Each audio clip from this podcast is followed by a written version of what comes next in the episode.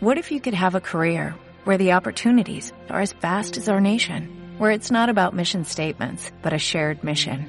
At U.S. Customs and Border Protection, we go beyond to protect more than borders, from ship to shore, air to ground, cities to local communities. CBP agents and officers are keeping people safe.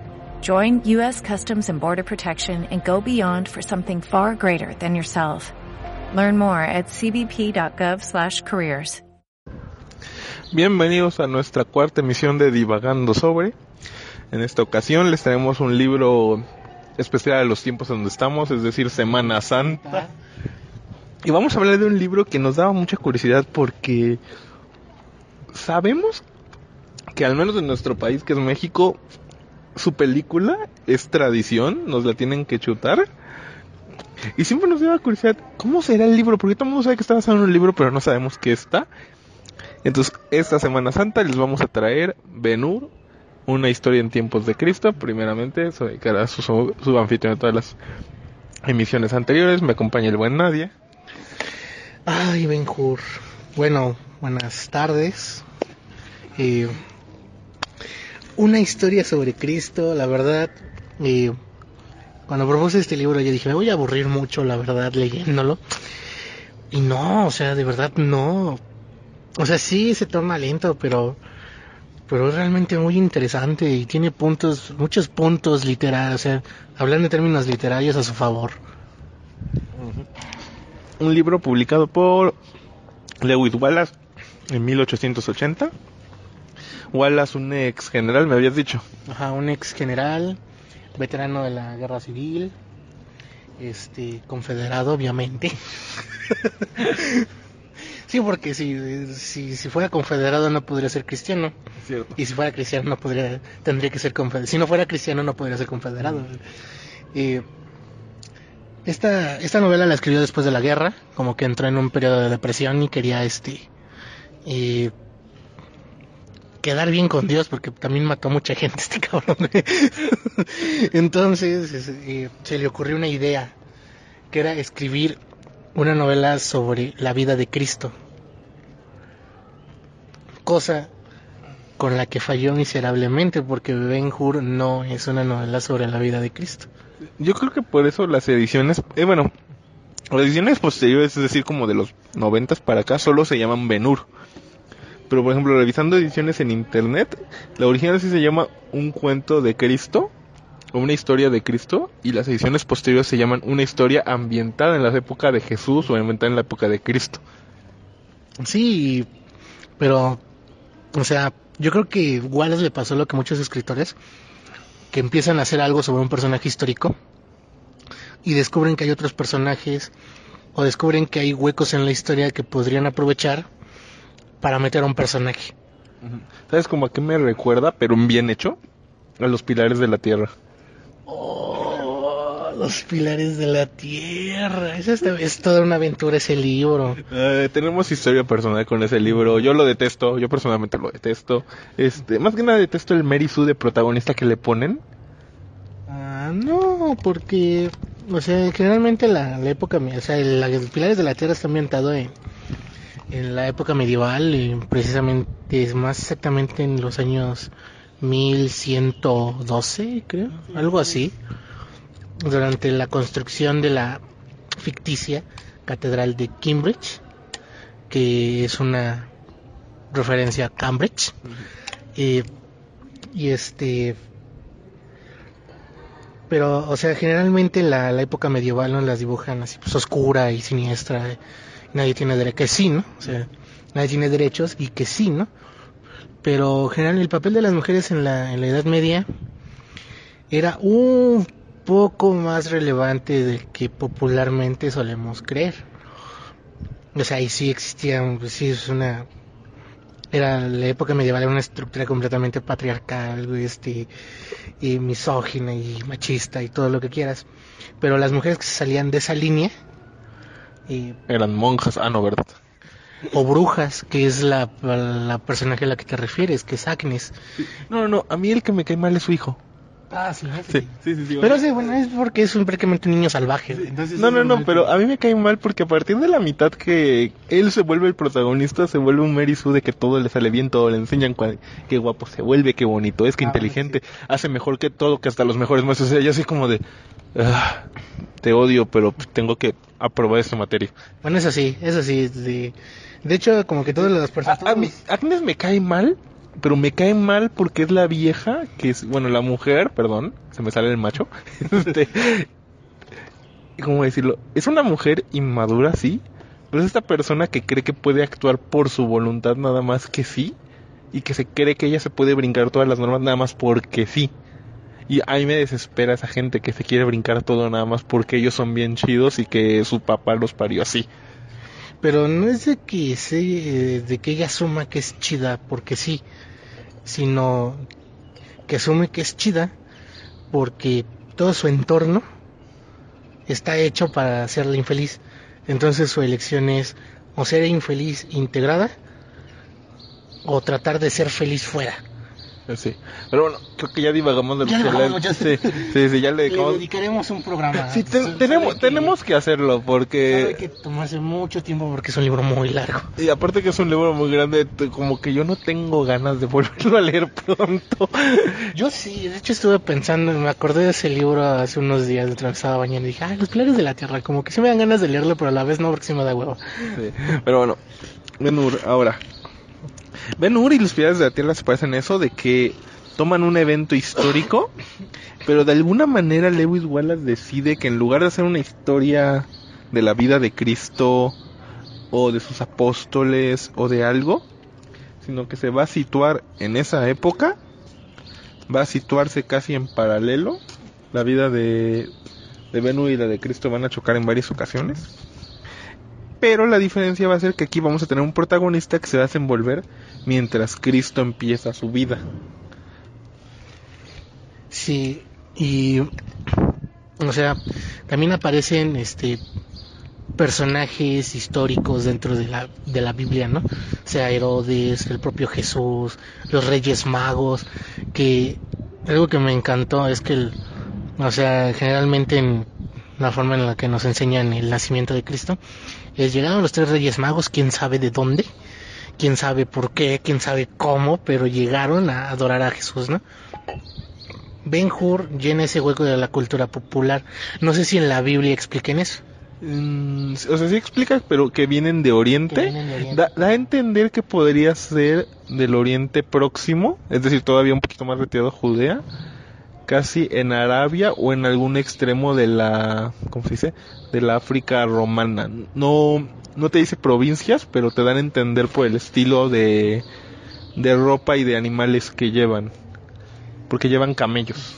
O sea, en, la Biblia creo que eran camellos. Ya popularmente ya le dimos que el caballo y el elefante. Y igual es llena, llena ese hueco. O sea, los, los primeros cinco capítulos, me parece, son la historia de los Reyes Magos.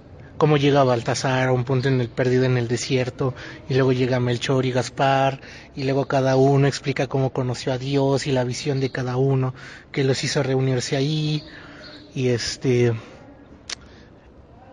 Y es sumamente interesante porque los tres Reyes Magos pasan de ser un elemento del, de la mitología cristiana, llamémoslo, y dejan de ser un elemento y pasan a ser personajes activos. Y de hecho, Melchor es un personaje de la novela.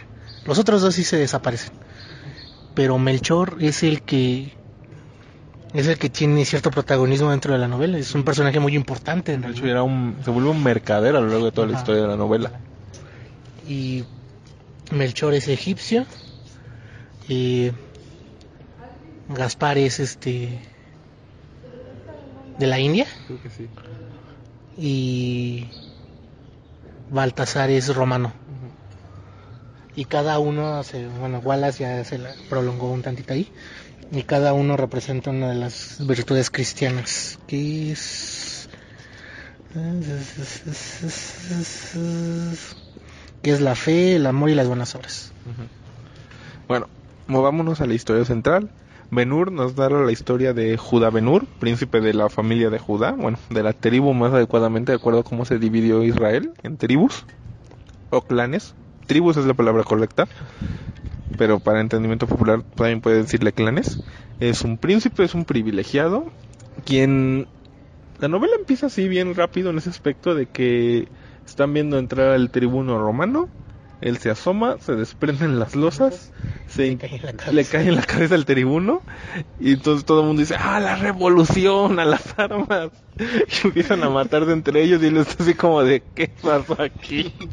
Sí, es, Sí, es muy, este, es muy random esa parte. sí, sí, ¿sabes cómo que parece? Como cuando estás jugando rol y te cae el uno y así como de, ah, tengo que hacer que todo salga mal ahora. Sí, este, pero ya hablando en serio, de ahí lo aprenden, eh, su hermana y su mamá pues les pide que huya, ya se quedan ahí. Eh, se topa con que uno de los que está ahí aprendido es Mesala, su amigo de la infancia, que es romano, romano. Este, pero aún así no le, no le hace el favor y lo condenan a, pues, a la esclavitud completa y le quitan todos los bienes a su familia. Ya más adelante en la novela, Lewis Wallace nos hace un favor enorme de explicarnos cómo, o sea, ok, sí fue un accidente y todo, y sí, sí, sí, fue un relajo por todo lo que pasó. Pero también había un trasfondo para quitarle dinero a los príncipes y a las familias ricas de los judíos porque necesitaban financiar diferentes eventos. De hecho, Mesala es uno de los de los que reciben mecenazgo de este acto. Por eso no, no le hace ningún favor a su amigo y él acaba de prisionero en las galeras romanas. Sí, de hecho, de hecho el, el trasfondo es este, sí despojar a los, a las familias ricas judías, pero eh, sí en parte para quedarse con su dinero, pero también para reclamar poco a poco los, los reinos de Judea. Sí, porque toda la vida han estado en insurrección durante las provincias romanas. De hecho, este, hay un periodo que se le denomina el periodo intertestamentario, que nos narra lo que pasó históricamente entre el Antiguo y el Nuevo Testamento de la Biblia. Y ahí tuvimos a los macabeos, que fueron estos hermanos judíos que básicamente se dedicaron a hacer guerrilla. O sea, los hermanos Flores Magón, pero versión judía. Y versión, nosotros íbamos a llenar ejércitos y empezar a matar gente. sí, porque no solo so- ellos no fueron solo ideólogos, ellos fueron radicales en todo el aspecto de la palabra y se dedicaron a matar, saltar, robar y básicamente oponer una resistencia entre toda la dinastía, no recuerdo el nombre de, este de esta dinastía romana, pero básicamente ellos dijeron no y no y no y también este, inclusive en el Nuevo Testamento se pueden leer partes donde los apóstoles ya les dicen a los judíos de ya ya bájenle ya no vamos a ya ya no vamos a hacer esta guerra porque Cristo nos enseñó paz humildad y tranquilidad y amor y ya esto ya es pasarse de la raya o sea ¿Funciona? eh, sí funciona, pero vemos que es un... Si leemos todas las cartas del Nuevo Testamento, vemos que es un conflicto constante entre... Es que Jesús nos prometió libertad y sí, nos libró de nuestros pecados y del mal, pero ellos querían una libertad y- Política. política. Ah, Y ese es un tema muy presente en esta novela. Ben Hur, porque Ben Hur lo lee así, o sea, cuando le dicen es que viene el Salvador, el, el que el que ha nacido rey de los judíos, pues él se le imagina un rey, o sea, un, un revolucionario, un guerrero, y es por eso que él empieza a juntar un ejército para que cuando se le encuentre, de ten mi ejército. Que de hecho eso pasa en la película muda. En la versión de gesto no pasa. Eh, yo vi una animada también. Ah, Tam- Sí, hay una animada. Este, ahí tampoco pasa, pero Jesús tiene un poquito más de protagonista en esa versión, porque durante las galeras, vamos a seguir contando la historia, durante las galeras, él sobrevive, misteriosamente sobrevive a un ataque de pirata, que de hecho yo lo único que puedo pensar son los piratas de Asterix y Obelix, pero fuera de eso sobrevive un ataque pirata, salva a uno de los... ¿Qué, ra- qué rango tenía? Porque no es general, ¿cómo se dice? No. Y de hecho ni siquiera era del ejército, era también como un mercader, ¿no? Era como un hombre, no, pero sí Como de tenía, negocios, pero no más. pero sí tenía rango político y militar, porque si te dicen que era un hombre muy, Ah, un consorcio. Cónsul, un cónsul, creo que sí era un cónsul. no me acuerdo bien. Tenemos que traer más notas la próxima vez. Sí. Este, pero bueno, el chiste es que lo salva y él queda conmovido por este acto, le da su libertad y lo nombra su hijo adoptivo.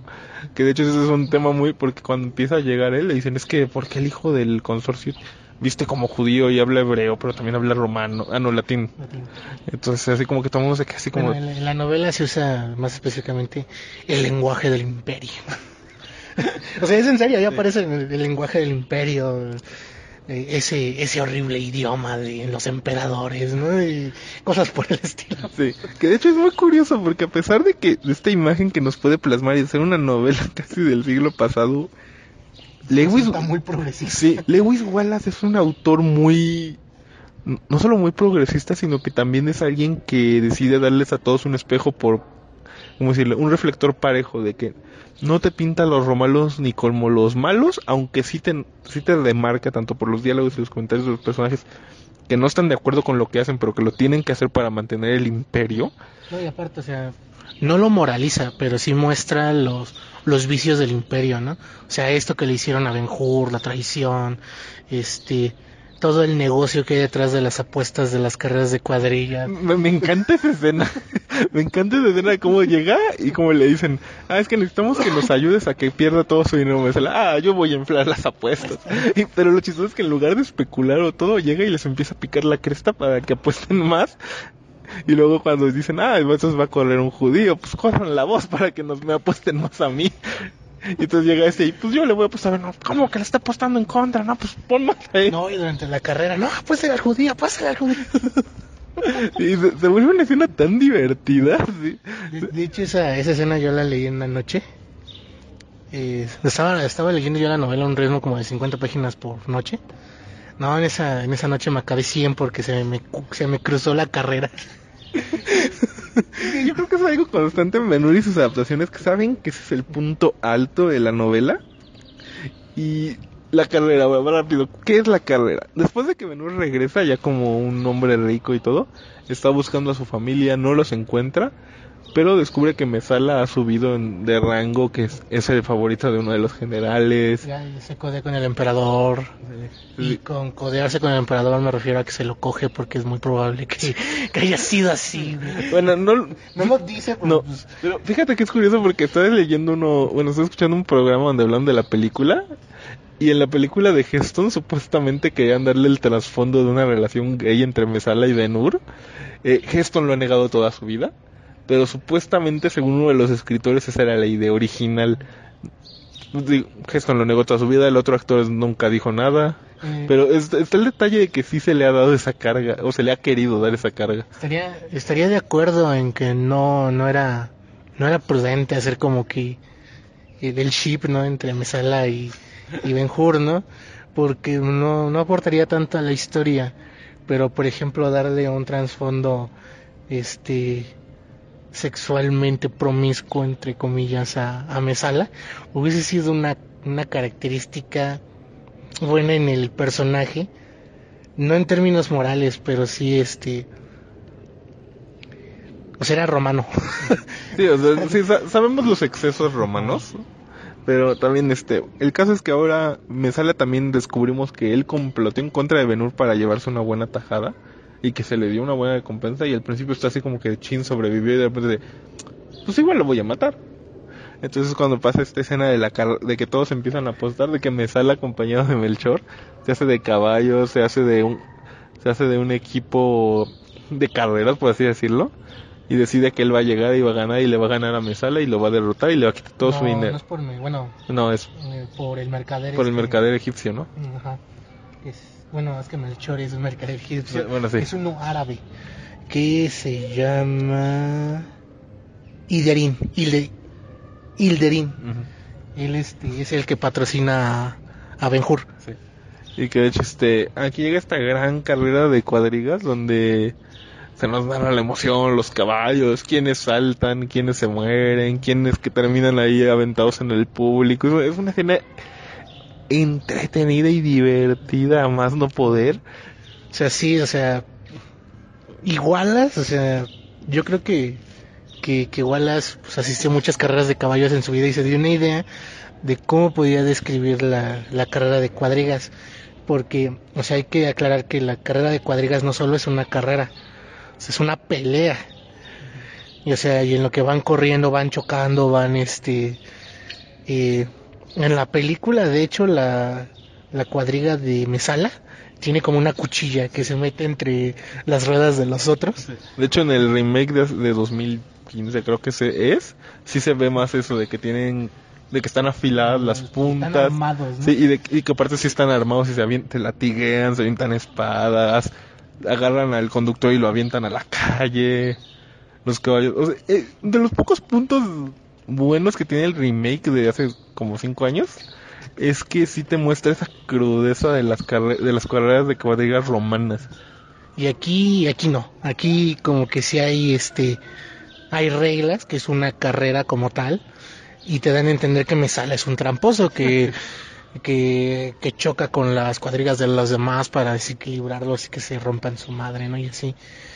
Y, y al mismo tiempo la emoción que hay en las, en las gradas, ¿no? De las apuestas, de, o sea, la tensión que siente Melchor y un esclavo de la familia de Ben Hur que ha ganado su libertad, que tampoco me acuerdo cómo se llama. Sí, pero también es una gran escena. Es una pena que popularmente sea la escena que más recordemos. Porque de aquí la novela llegamos como a la mitad. Mesala termina pobre y lisiado y amargado. Este, en algunas versiones varía un poco su destino desde intentarse suicidar. Pero aquí entra la segunda parte de Benur, donde Benur decide convertirse como una especie de señor de la guerra judío y de empezar a financiar su ejército y empieza a armar una serie de comercios al igual que de de armar creo que arma tres legiones romanas el equivalente a tres legiones romanas y él comienza a decir no es que vamos a hacer la guerra contra el estado vamos a esto luego de eso este mediante una ex criada de su familia descubre que pues, ha llegado el Mesías el Salvador y que pues dicen no entonces es un rey vamos a vamos a pedirle que nos apoye es si vamos a legitimar el movimiento con su apoyo. Y mediante eso es que le no, es que te lo van a rechazar. Como, pues ya le han ofrecido dinero, soldados, puestos. Y él, no, él viaja ahí solo, viste ropa sencilla, hace milagros y describe varios milagros del Nuevo Testamento. Pero pues no, él no ha, él no ha querido levantarse en armas para venir así como de, ¿por qué? ¿Por qué nuestro Mesías no quiere levantarse en armas? Y empieza un conflicto moral en la mente de Benur que Lewis Wallace nos plasma bastante bien, Bastante bien. Sí, es como que, o sea, el conflicto es entonces de qué se trata, por qué es un rey. Y ya este, pues Melchor le explica que es un, es un rey que nació como judío, pero que no está hecho para ser el rey de los judíos, sino que es el rey de todos y es el libertador de toda la humanidad. Y ahí mete toda esta, ya toda la, la cuestión espiritual del mensaje de Cristo, del amor, de la paz, del respeto entre las naciones y este, incluso de la libertad, pero la, libertad espiritual.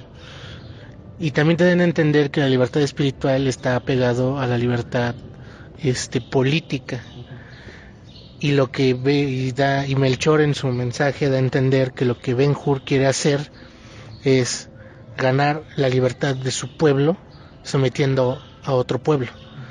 Cosa que por eso con la que Jesús no está de acuerdo Sí, no, y no solo eso, sino que también la violencia.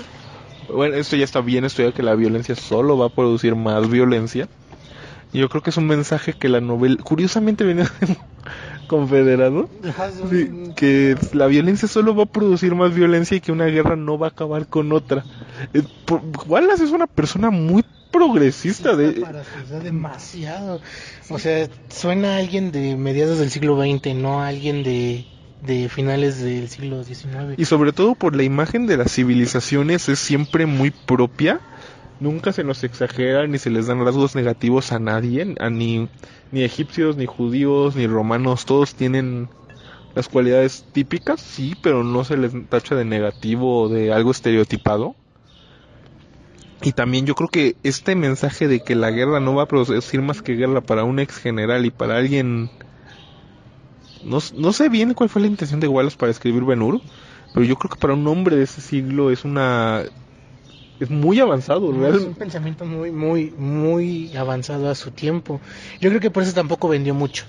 O sea se volvió como que famosillo entre las comunidades cristianas pero su repuntó a como por los años 30. Sí, o sea, siempre fue un libro, o sea, fue un libro que vendió bien en su momento, pero el rango de bestseller como lo conocemos hoy ya fue más adelante. Yo creo que la guerra también, la Segunda Guerra Mundial ayudó mucho a todo este rollo otra vez de que nos dimos cuenta que somos un asco. Porque también pues es cuando Tolkien publica su Hobbit y su Señor de los Anillos. Y por ejemplo, algo que yo creo que la película no plasma bien del Hobbit es que la batalla de los cinco ejércitos, en el libro Bilbo está parado viendo a los cinco ejércitos molerse por un tesoro y es así como de tanto para esto. Y es como esta cruda moral lo que yo creo que estaba ya en Wallace desde aquel entonces y no lo pudimos ver. Y la verdad es que es, es un gran mensaje. De hecho, en, lo cantábamos fuera del aire que en las diferentes en la versión muda Benur llega y le ofrece a Cristo su ejército y dice, comándanos para la guerra. Y dice, no, yo, yo soy un Mesías, pero no vengo a liberarlos de esta manera, porque esto no, así no va el plan. Y, y es también lo que le decía fuera de, del aire a Craso, que, que a pesar de que es una novela cristiana, el autor era abiertamente cristiano, que bueno, por esa época no, eso no tendría que ser raro, pero eh, a pesar de todo eso, Wallace no me quiere evangelizar. O sea, no, no me dice cree en Cristo porque tienes que creer en Cristo. O sea, plasma su mensaje o lo que él interpreta del mensaje de Jesús y le da un trasfondo muy espiritual que obviamente viene de él, de sus reflexiones y yo creo que de su propia experiencia en la guerra, de sus propios traumas, de su propio estrés postraumático de la guerra. Y o sea, ese mensaje de paz, de amarse unos a los otros, pero no me vende una iglesia, me presenta una idea. Y eso es lo que yo más valoro de la novela. Sí, y también yo algo que valoro mucho de Wallace es su, su estilo literario es muy fácil de leer. A pesar de que estamos leyendo una, una épica, porque pues Ben Hur se escribe con el lenguaje de una épica, es una lectura sumamente sencilla, es muy ágil. La segunda mitad es cuando empezamos a hacer esto de los mercadeos y de armar un ejército. Toda la cuestión económica sí se torna aburrida. Sí, o sea, esa, esa aburrida ya es lenta, pero no es mal escrita y tampoco es un mal... ¿Cómo decirlo? No es un mal argumento. Lo que pasa es que las películas casi siempre se intercalan las dos cosas para hacernos la más leve sobre todo por ejemplo en el remake de hace como 5 años, eh, solo se queda en la historia de venganza. La vuelve una película de acción, es bastante decente en eso. La película animada, no, no sé de qué año es ni cuándo salió, pero sí la, vi, sí la vi un par de veces porque Iglesia... en la película animada lo que hacen es volver los momentos donde aparece Jesús, los hacen momentos como que muy místicos porque por ejemplo en esa novela cuando Benur está este intentando escapar de los se queda perdido en el desierto o algo y se cruza con los 40 días en el desierto de Jesús. Entonces llega Jesús y le dice, no, vete para acá y ten mi agua, yo no voy a tomar agua, no me toca, por así decirlo. Y ya, o sea, sí, y así tiene como que momentitos donde se cruza en esa versión animada. No sé quién la hizo ni cómo salió, pero la llegué a ver un par de veces. Y eso es algo muy interesante, que Jesús es un personaje constante, pero siempre está como en el fondo, siempre estamos oyendo de él. Y al final es cuando ya Wallace nos, nos da toda la idea del cristianismo. Jesús es, de hecho Jesús es el contexto de la novela. O sea, sí, o sea, la novela tiene un contexto histórico, cultural, muy bien manejado, pero parte de ese contexto también es Jesús. Jesús como, sí, como un elemento narrativo. Como pivote de la época. Porque también no podemos negar que la época hebrea guion ahora judía de, del periodo romano sí está muy marcado por los macabeos y por Jesús y por la caída del imperio y posteriormente todo lo que llegó a esto. Pues sí,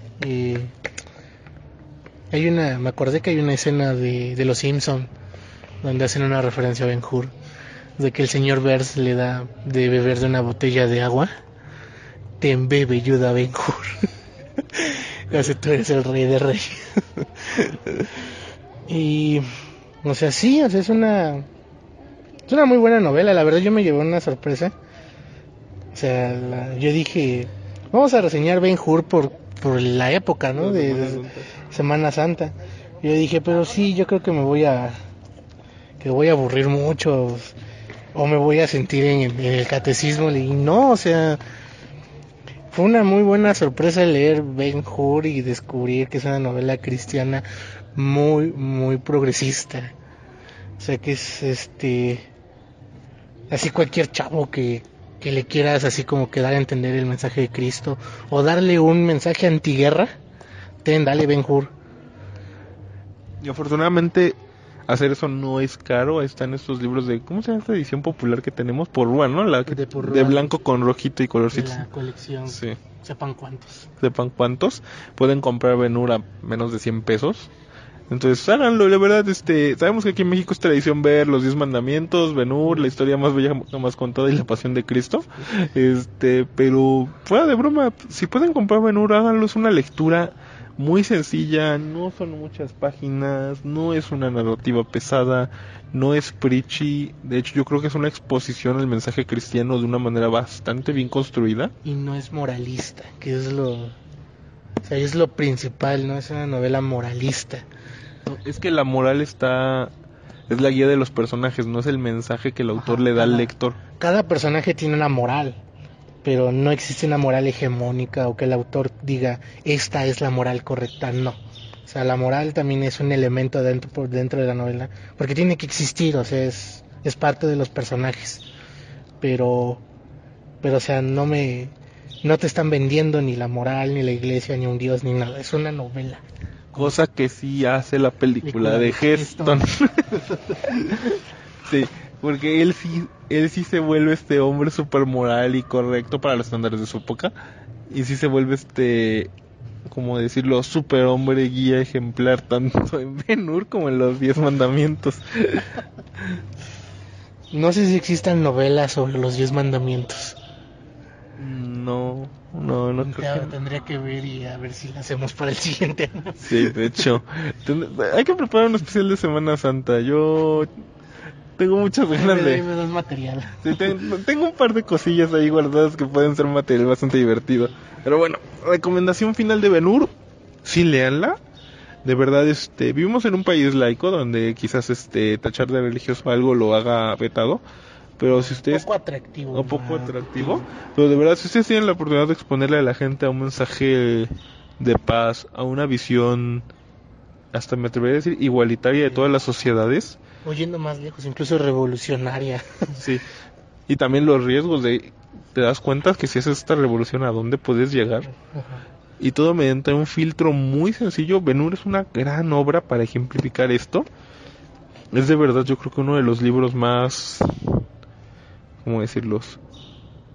Tranquilos que se puede leer sobre el tema. Porque como no es moralista y como si es una novela muy normal, pues sí, sí se puede leer.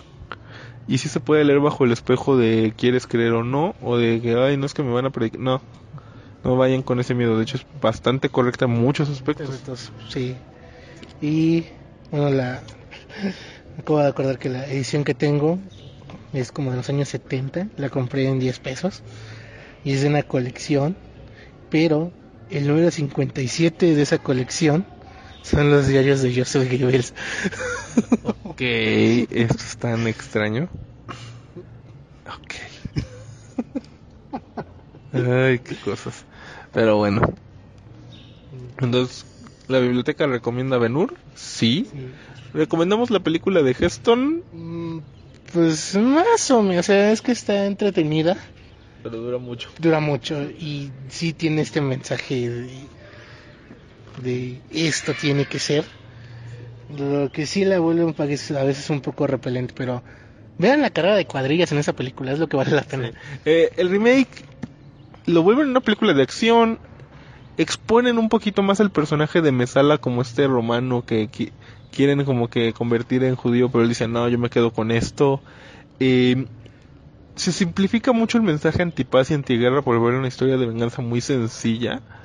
Eh, Cristo casi no aparece. Mejor vean la animada antes de ese remake.